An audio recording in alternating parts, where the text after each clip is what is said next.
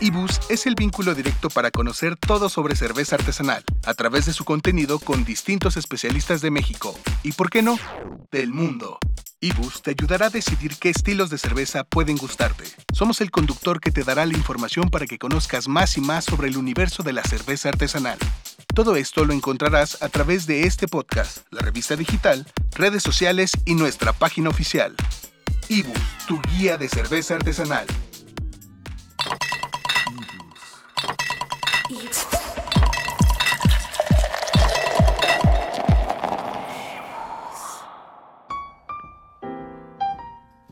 Hola, eh, estamos en un podcast más de revista Ibus. Eh, les agradecemos mucho eh, que los estén descargando, que nos estén escuchando, que nos estén siguiendo en redes sociales, que nos comenten, que platiquen lo que les están pareciendo los podcasts, los contenidos que estamos haciendo, la revista. Y bueno, en esta ocasión vamos a hablar pues sobre cerveza artesanal, pero eh, a otro, a otro nivel. Vamos a platicar con Andrea Vázquez Aspiros, está aquí con nosotros y, y, vamos a platicar sobre muchas cosas interesantes que están pasando en la industria de la cerveza artesanal. Pues les platico un poco sobre Andrea. Ella es licenciada en gastronomía con especialización en investigación y difusión por la Universidad de Claustro de Sor Juana. Tiene una especialización en agricultura familiar y políticas públicas por la Organización de las Naciones Unidas para la Alimentación y la Agricultura, la FAO. Su trayectoria profesional se ha centrado en la comunicación y difusión de la cultura alimentaria mexicana.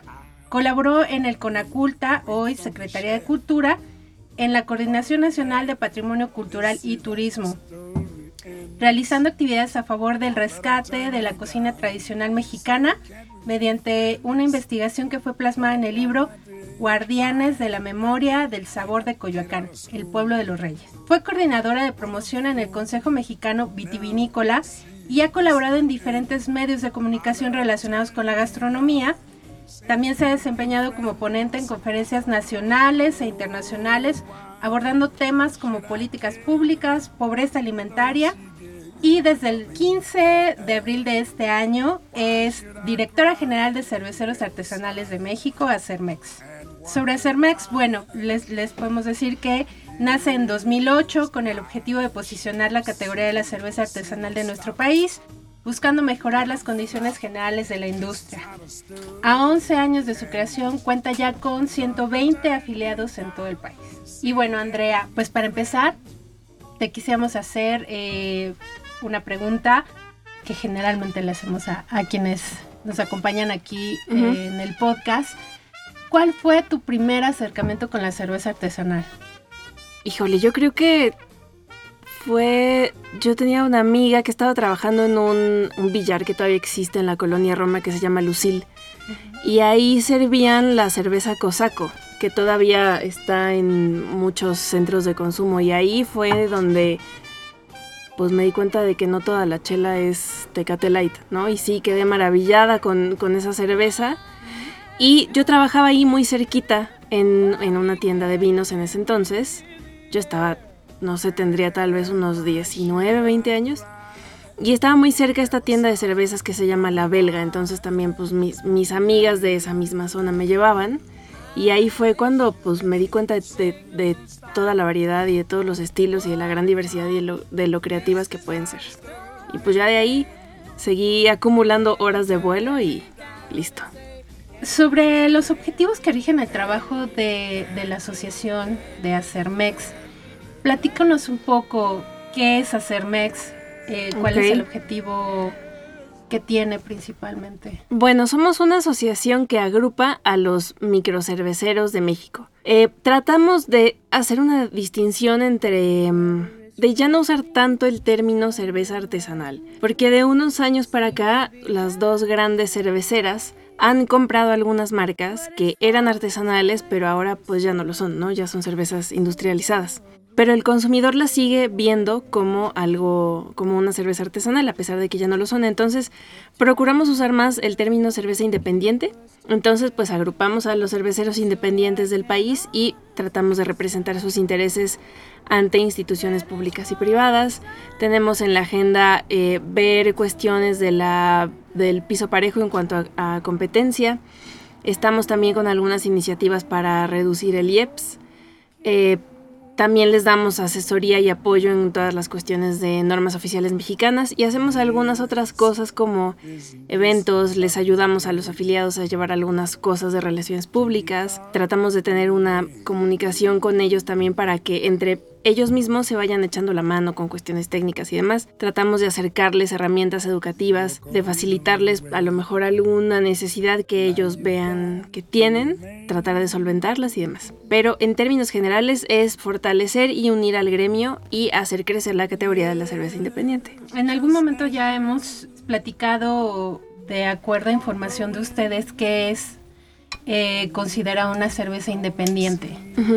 ¿Podrías eh, retomarlo para... Sí, claro, pues una cerveza independiente en realidad es muy sencillo, es que no pertenezca a ninguno de los dos grandes grupos, que, que, todo su capital venga de ella misma, ¿no? Entonces, pues obviamente hay unas que son chiquitititas, hay muchas de ellas que están luchando por sobrevivir, pero también algo que yo he visto y que a lo mejor no podríamos eh, considerar dentro de una definición tal cual de cerveza independiente, pero yo creo que sí es un factor que está ahí es que son cervezas siempre muy creativas y muy responsables con la comunidad que las rodea, ¿no? Ya sea una, una, cuestión social o medioambiental, pero todos tienen esa preocupación y también de fomentar el consumo de lo local, que es algo muy importante. Pero digamos que así un poco de librito es que no pertenezca a ninguno de los dos grandes grupos que hay en el país.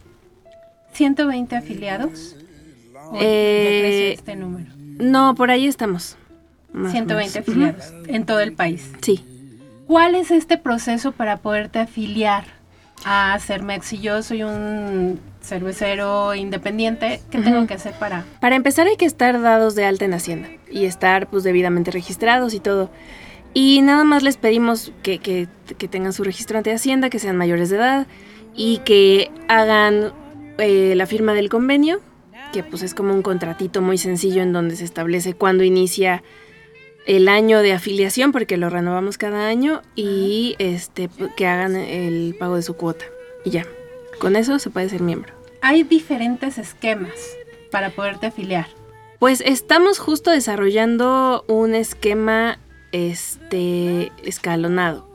Es algo que estamos planteando apenas, está muy en pañales, entonces no me puedo adelantar mucho, pero eh, pues estamos pensando en más bien hacer escalones de acuerdo a la capacidad de producción, porque para los muy chiquitos pagar la cuota anual puede ser como muy poco accesible, mientras que para los más grandes lo hacen sin ningún problema y hay incluso algunos que podrían aportar un poquito más. Entonces, es un proyecto que estamos evaluando todavía, entonces no puedo adelantarme mucho, pero sí puede ser que lleguemos a tener una membresía escalonada. ¿Cuál sería la cuota de afiliación?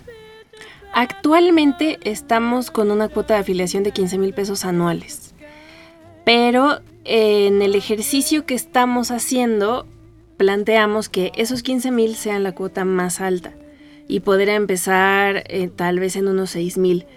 Tenemos que estudiarlo bien y como que pues hacer, como correr varios ejercicios para ver si sí sería viable para nosotros en términos financieros pero la idea es esa, ¿no? Que sea de unos 6 mil más o menos a unos 15, 20 la máxima. Pero hoy, al día de hoy, la cuota anual son 15 mil pesos. Ok, Andrea. Y hemos visto que ustedes este, tienen el sello independiente. Algunas cervezas ya en sus etiquetas tienen este sello. Y platícanos un poquito sobre, sobre ¿Qué tienes que hacer para obtener este sello? ¿Cuál es el...? Pues la idea del sello es justo que creemos que un, problema de las cervezas que ya no son independientes es que no se lo comunican al consumidor. Entonces un consumidor cualquiera que le gusta la chela nada más no tiene por qué saber que una cucapá no es independiente, ¿no? Y pues la encuentra en el Oxxo y la compra y piensa que es independiente cuando no. Entonces desarrollamos este sello independiente para que los consumidores pudieran ver en las etiquetas que sí están comprando una cerveza independiente. Ahora para poder obtenerlo hay de dos. Una es con la afiliación, que pues ya se los damos como uno de los beneficios, y otra es que si la capacidad de producción es muy chiquita, pero si ya están vendiendo cerveza, es decir, que no son cerveceros artesanales, pueden hacer solamente el pago de uso de sello, que es también anual, y pues con eso ya, bueno, y también los otros requisitos de la alta en Hacienda, identificación oficial, etcétera, con eso lo pueden usar durante un año. Pero sí es como para producciones más chiquitas, porque si creemos que si tienen la capacidad de poder pagar una cuota de afiliación, pues también nosotros, o sea, nos ayuda más a nosotros para poder dar más a nuestros agremiados, ¿no? Al momento, ¿cuántas marcas, cuántas cervecerías tienen este sello? Que bueno, eso apenas lo lanzamos hace, no sé, uno o dos meses, entonces la, lo, lo han pedido tal vez cuatro o cinco cervecerías y ya lo tienen, cumpliendo con el requisito de la capacidad de producción pequeñita. Todos ellos son afiliados. Pues no, hay, uh, es, hay algunos que pueden no afiliarse, pero pedirnos solamente el uso del sello uh -huh. por un año. Pero te, la diferencia ahí es como que sea una producción muy chiquita y que no puedan pagar la afiliación. Entonces sí les damos el sello. Pero si pueden pagar afiliación, preferimos que se afilien y tener otros beneficios además. En el mes de agosto, un poco uh -huh. como en el marco de la celebración del Día Internacional de la Cerveza, ustedes realizaron unas jornadas cerveceras. Uh -huh. ¿Me podrías platicar un poquito sobre... Sí, es, este año fue el tercer año que se hicieron las jornadas cerveceras. La idea es, pues en el marco de los festejos del Día de la Cerveza, tener también algo propio, pero que no sea pura fiesta, ¿no? Creemos que también en ese día hay que fomentar la cultura cervecera, no nada más digo, la fiesta está increíble, pero también hay educación y cultura detrás. Entonces es un día de conferencias que procuramos tener ponentes internacionales de muy buena talla y que traigan también temas que sirven a los que sí están haciendo cerveza, ¿no? Entonces tenemos como dos programas que son paralelos. Uno para los que son productores de cerveza y que necesitan conferencias o paneles o temas un poco más técnicos. Y por otro lado tenemos un programa más como de catas o tuvimos por ejemplo una clase de artes marciales mixtas con chela, eh, una clase de cocinando con cerveza. Eso es un poco más para el consumidor normal que está interesado en la cerveza y tal. Entonces son como que los dos programas paralelos que se complementan uno con otro y pues la idea es fomentar la cultura cervecera y ya al final sí nos quedamos un ratito en la fiesta, pero la intención de todo ese día es que pues, sea un día de conferencias y de cultura cervecera. Eh, ¿Hay algunos videos en YouTube para quien... Sí, quiere... están, están las conferencias en YouTube, en Ajá. nuestro canal, que es Acermex Oficial, ahí las pueden ver. Y la verdad es que sí, sí, el esfuerzo de los ponentes este año estuvo, bueno, por, por, conseguir ponentes de muy buena talla, sí fue un esfuerzo que hicimos este año en particular y yo creo que lo conseguimos y sí tuvimos conferencias muy, muy buenas, entonces pues sí, ahí están disponibles. Bueno, pues eh, vamos a una pausa. Estamos con, eh, con Andrea de Acermex, Andrea Vázquez Espiros. Regresamos para platicar más sobre lo que está haciendo Acermex y sobre temas que son de muchísimo interés para la industria de la cerveza artesanal. Ibus. La terminación guion O de los hidrocarburos se reemplaza por guion al para indicar un aldehído. Para denominar los aldehídos y cetonas se puede usar el sistema IUPAC. En ambos casos, primero se debe encontrar la Entonces, ¿qué cerveza va a querer? En Ibus te lo explicamos de manera más sencilla. Queremos que disfrutes de la maravillosa variedad que ofrece la cerveza artesanal. Escucha nuestros podcasts y lee la revista digital. Búscanos en redes sociales como Ibus MX. Ibus, tu guía de cerveza artesanal. Ibus. Bueno, eh, regresamos al, a esta conversación que tenemos hoy con, con Andrea Vázquez de Acermex. Y recientemente hicieron algo que se llama Together We Brew. Uh -huh. ¿Nos puedes platicar un poco sobre Sí, de, eh, bueno, Together We Brew es un programa que es también la segunda o tercera ocasión que se hace. Uh -huh. Este. Y es un programa muy lindo. La verdad es que un poco la intención. Eh, hemos tenido por ubicación geográfica y también porque pues una de las asociaciones más consolidadas es la Asociación de Estados Unidos, la Brewers Association. Entonces, pues tenemos un vínculo con ellos y surgió la idea de hacer este programa que se llama Together We Brew, que consiste en que algunas, algunas cervecerías mexicanas reciben a cerveceros eh, americanos, a cerveceros estadounidenses, y hacen una cerveza colaborativa. Entonces, este año tenemos seis, ocho más o menos colaboraciones que están ocurriendo ahora. La idea es presentarlas durante Cerveza México, las cervezas.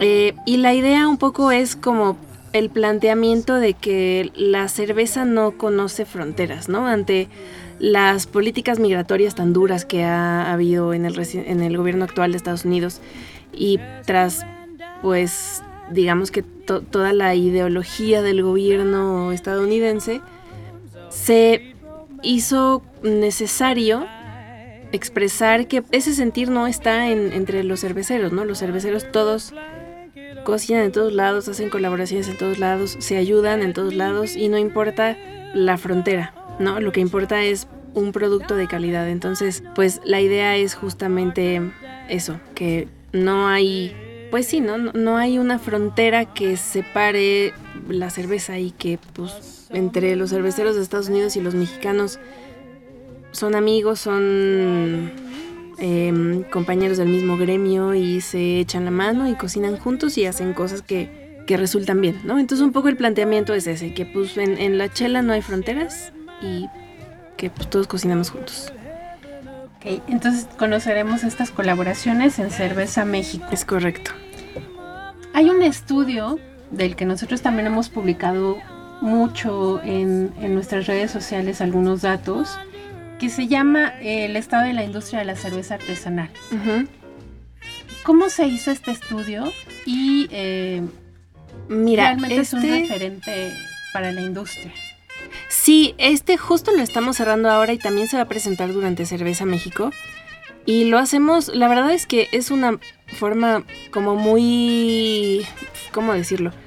Refleja bastante bien cómo está la industria, como que de veras, ¿no? Porque pues nos acercamos a todos nuestros afiliados y también a los que no lo son y les pedimos que nos contesten varias preguntas sobre su producción y pues con eso ya estamos justo ahora haciendo el ejercicio de todas las, gráficas y demás. Pero pues es la respuesta de quienes están haciendo la cerveza, ¿no? Entonces ahí podemos ver que, que la cerveza independiente, o podremos ver ya una vez que los presentemos, sí es una industria que está creciendo muchísimo, muchísimo más que otras, ¿no? Entonces en ese sentido también eh, por ejemplo, otro de los datos que hemos notado es que la, obviamente todas las cervezas son pequeñas y medianas empresas y también casi todos son personas muy jóvenes.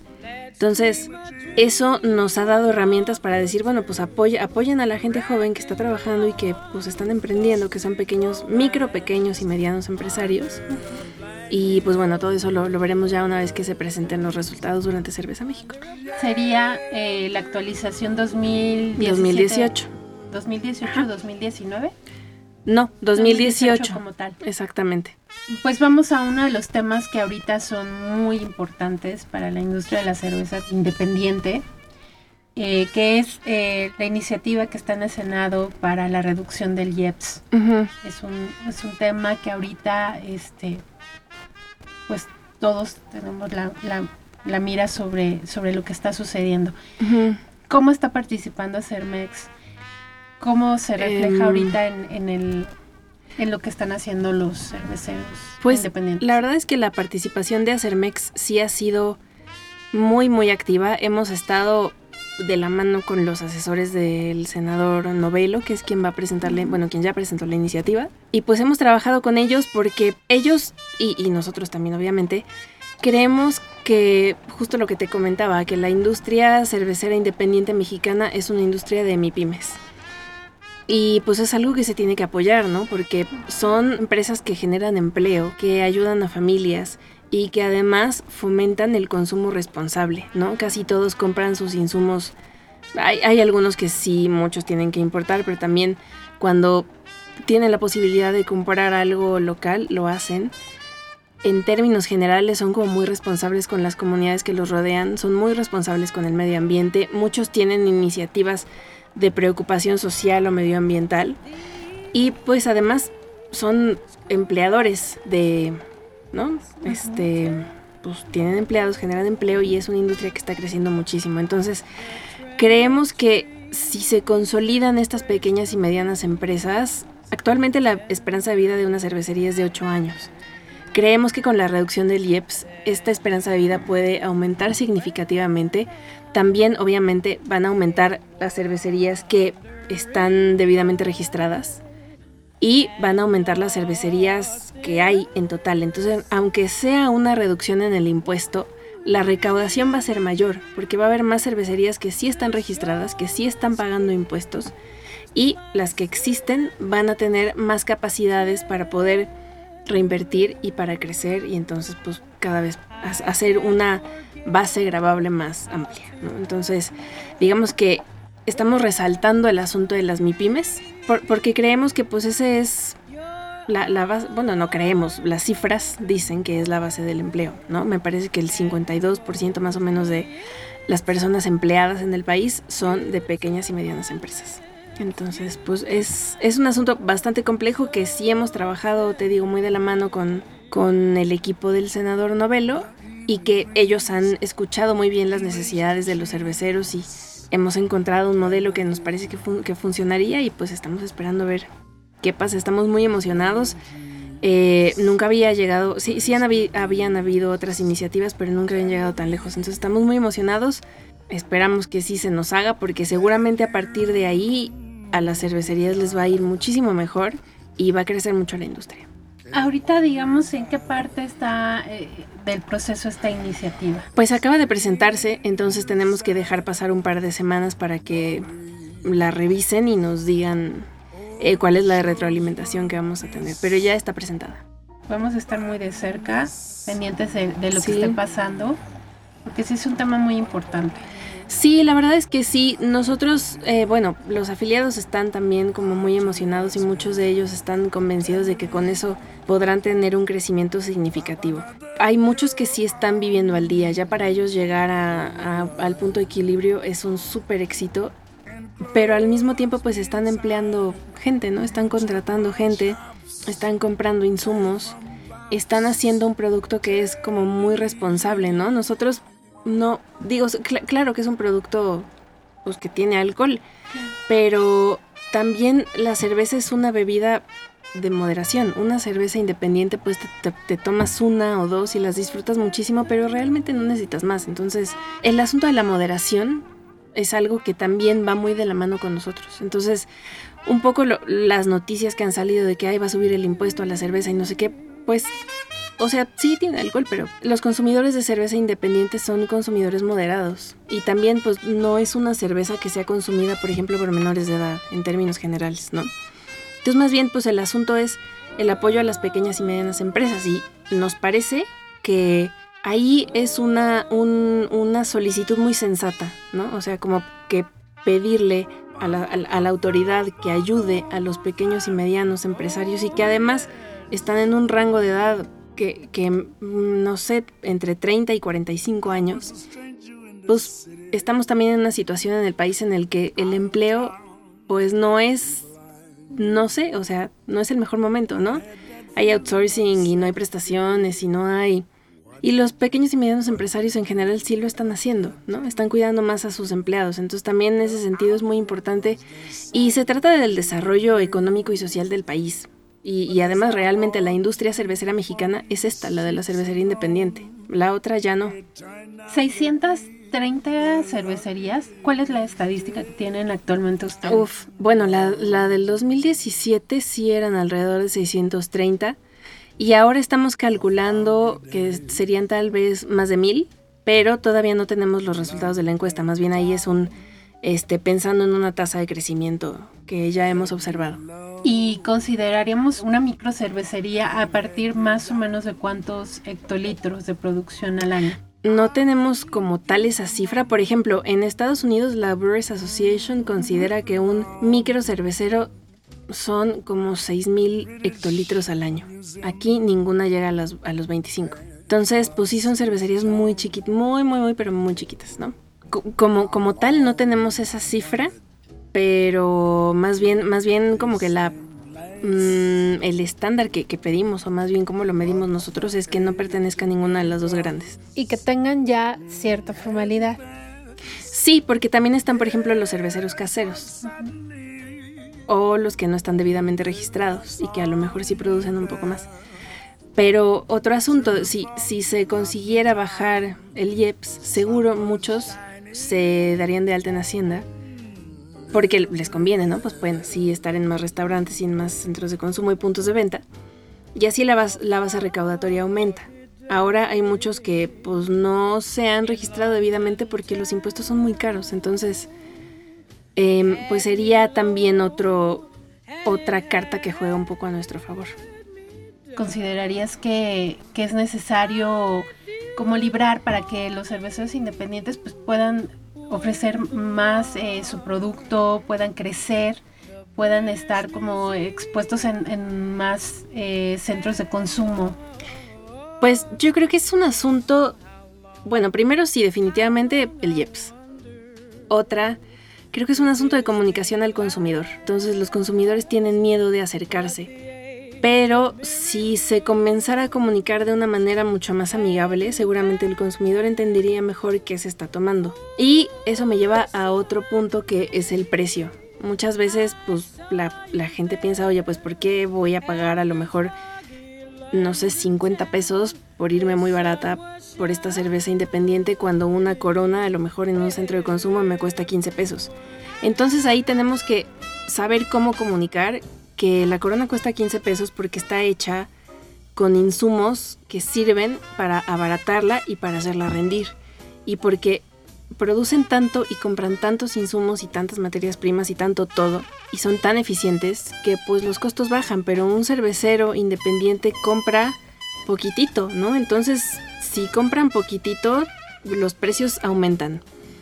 Además, usan insumos que son de mayor calidad, entonces eso pues también tiene un costo. Entonces, esa comunicación como de, bueno, pues no, no estás pagando algo que es caro, estás pagando algo que es costoso. Pero además eso que es costoso no va a ayudar a una empresa multinacional, va a ayudar a una familia, ¿no? A pagar, ay, qué sé yo, ¿no? O sea, la renta, la luz, el internet de una familia o de varias familias. Entonces también creo que esa comunicación de, pues, consume lo local, consume de manera responsable, consume lo que es de más calidad, porque claro que sí, los insumos son de mejor calidad.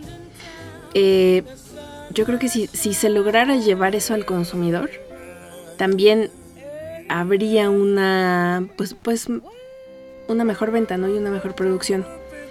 Em, otra cosa que ocurre y que sí es un problema es que en muchos centros de consumo o puntos de venta no tratan bien al producto y termina dañándose. Entonces ya cuando el, consumidor lo prueba, pues a lo mejor tiene algún defecto, tiene alguna falla y piensa que así es la cerveza artesanal mexicana, porque nadie le sabe explicar que lo que pasa es que hubo algo en algún lugar de la mm, cadena de producción que falló y por eso tienen producto que es defectuoso.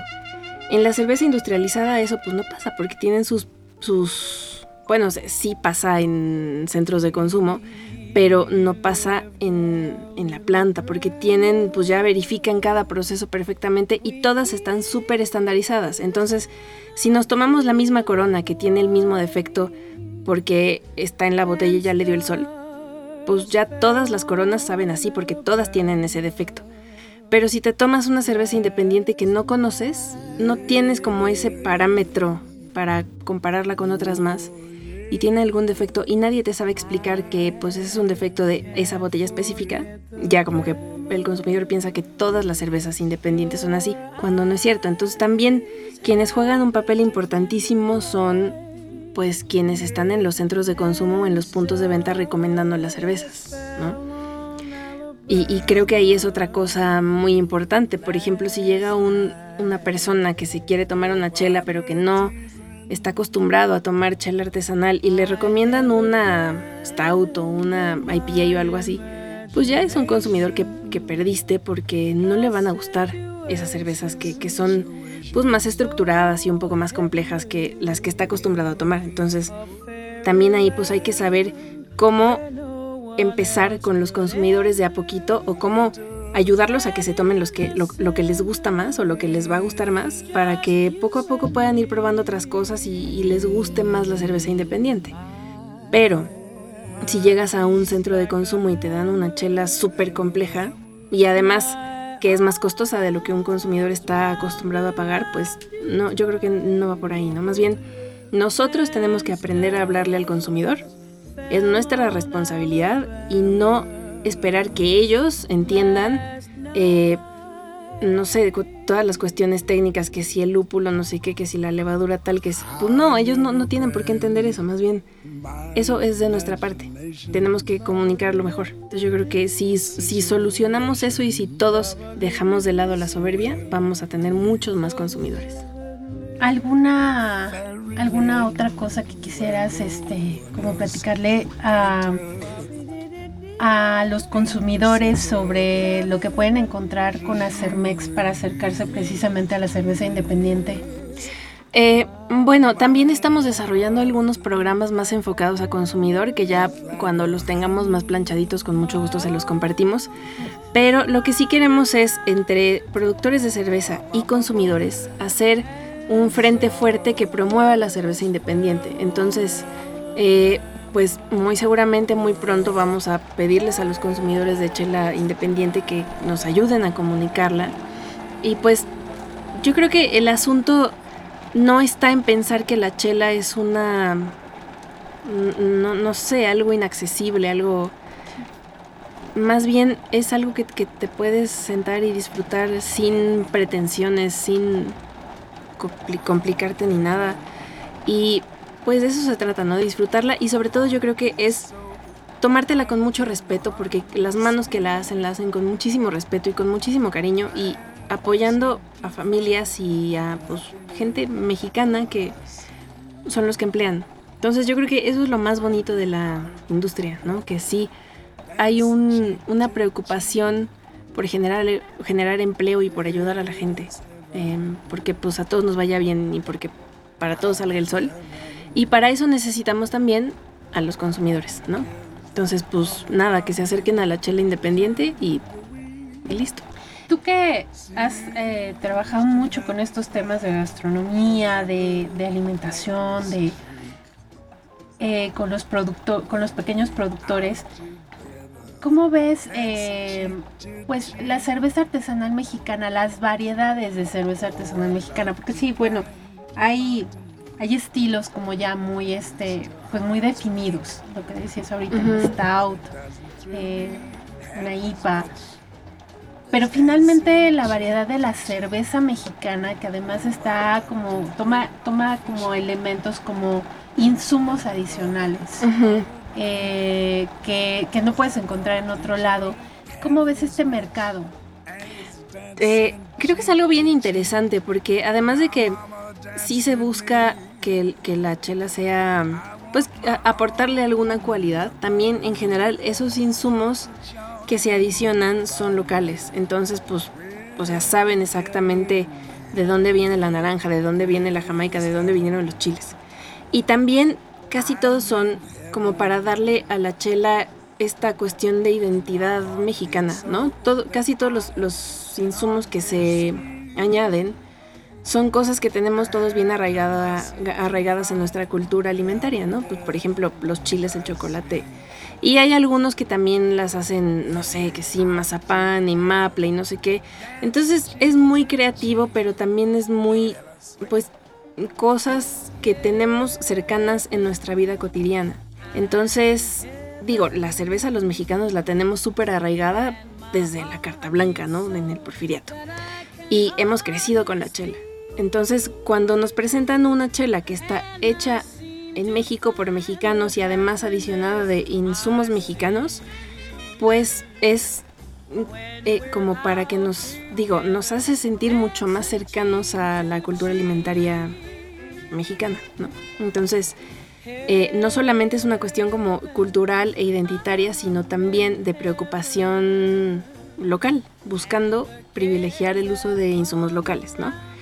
Entonces, pues tenemos productores que son súper creativos y que usan insumos rarísimos para hacer chelas espectaculares y hay otros que buscan apegarse más a lo tradicional y hacen algunas pills o lagers, etcétera, que son pues como mucho más cercanas a lo tradicional, pero con una calidad espectacular, ¿no? Entonces, como que también tenemos de todo, desde los que se alojan con los, con los insumos hasta los que respetan muchísimo el estilo y se apegan a lo del librito, pero siempre con una calidad excepcional. La cerveza mexicana puede competir perfectamente con cualquier cerveza independiente en el mundo. Puede competir y se ha traído premios que ganan a que le ganan a otras cervezas independientes del mundo. Recientemente en Londres, este, varias cervecerías se trajeron algunos premios muy importantes. Entonces, pues sí, a la vez que crece la industria, crece la calidad también. Y se, va consolidando ese caminito por buscar una calidad constante y, este, pues ahí vamos. ¿Dónde, dónde puede encontrar eh, la gente que está interesada en, saber lo que hace Cermex, en eh, los, los, pequeños productores que quieran como tener una afiliación o el sello independiente, ¿dónde pueden encontrarlos? Nuestra página web es www.acermex.org y estamos también en Facebook. Tenemos en Facebook y en Instagram nuestras redes son Acermex Oficial que son como más de cuestiones internas de la asociación y tenemos también artesanales de verdad que están un poquito más enfocadas al consumidor. Entonces ahí hacemos cosas padres, por ejemplo, de maridajes de algunas chelas de los afiliados con garnachas o cosas pues más como para consumidores que no a lo mejor no quieren enterarse que si la NOM 199 o que si la Asamblea General, pero ahí también estamos todo el tiempo este, publicando cosas y comunicando sobre la cerveza independiente. ¿Algún evento que tengan ya programado? Supongo que estarán en, Cerveza México. Estaremos, bueno, los afiliados estarán en Cerveza México y va a haber un pabellón de Acermex pequeñito. Em, y pues en este año, digamos que ya cerramos con las jornadas cerveceras. Queremos hacer algunos eventos chiquitos para consumidores, pero también ya cuando los tengamos más planchaditos se los compartimos con mucho gusto, pero pues sí, cositas más pequeñas como para unas 20 personas tal vez. Este, y pues hacer varias en lo que queda del año. Y mm, pues ya les contaremos cuando lo tengamos un poquito más encaminado. Ok, pues vamos a estar pendientes de esto, de eh, lo de la iniciativa en el Senado. Y pues acérquense eh, los pequeños productores de, cerveza artesanal a Cermex, eh, en verdad los pueden asesorar mucho, eh, les pueden dar información que, les sea muy útil y pues, pues nada, sigan aquí con nosotros también pendientes. Vamos a estarles platicando también lo que está haciendo Cermex para que puedan estar informados. Y síganos también en redes sociales eh, como ibus.mx en nuestra página web. Sigan los podcasts, eh, los videos que estamos subiendo en YouTube y pues descarguen la revista. Nos gusta leerlos, nos gusta saber qué es lo que quieren conocer sobre cerveza artesanal, cuáles son los temas que más les interesan. Y pues muchísimas gracias Andrea por habernos Muchas gracias a ustedes por recibirme. No, gracias. Esta es tu casa, esta es la casa de, de todos este, los cerveceros independientes para que vengan a platicarnos lo que están haciendo y puedan comunicárselo a, la gente que, está interesada en conocer qué se está haciendo en materia de cerveza independiente en México. Claro que sí. Muchísimas gracias. Gracias, Andrea.